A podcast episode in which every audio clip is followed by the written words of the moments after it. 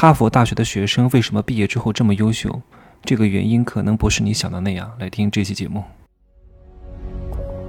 没有事实，没有真相，只有认知，而认知才是无限接近真相背后的真相的唯一路径。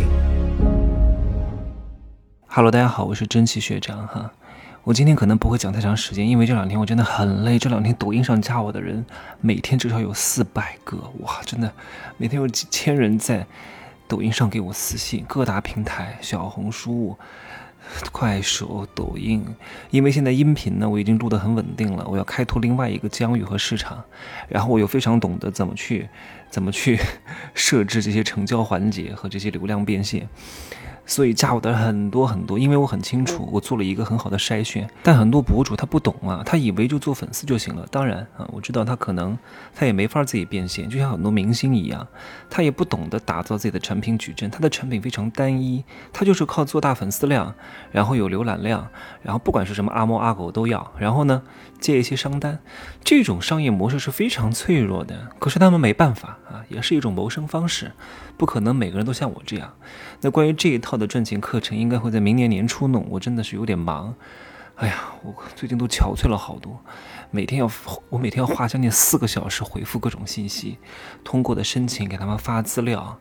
哎呀，太累了。而且呢，经过我筛选的人都是对我非常认同的人，你懂吗？就是这个东西会能够节约你很大的精力和时间，能够有效的去做一个投入产出比。来，我再把这个话题引到今天要讲的主题上。哈佛大学、北京大学、清华大学、MIT 啊，麻省理工学院为什么这么牛逼？为什么这么厉害？各位想想看，我举个例子哈，如果哈佛换一个招生思路啊，完全不一样。哈佛从现在开始招什么人？就招穷人，谁穷招谁啊！你执行一段时间之后，你就会发现，这些新的哈佛的毕业生毕业之后并没有这么出色，他们也没有拿到什么高薪，也没有什么创业成功的案例。请问，现在这个结果还会让哈佛是名校吗？各位，所以你想看，大学的本质是什么？商业的本质是什么？来，你如果觉得这样太太过激进，那我换一个方式啊，我们招那些家境特别不好的，但是分数特别高的，是不是比之前的那帮人要好很多？之前那帮人都是穷人嘛，招穷的。哈佛大学牛逼也，厉害，教授很好，课程很好，教他们，他们能发家致富吗？不能。那现在换个方式，分数特别高，但是家境非常不好的。请问结果是什么？结果就是没过多久，哈佛大学就不是名校了。为什么？一个人的逆袭是需要时间的，而且概率非常低的，对吧？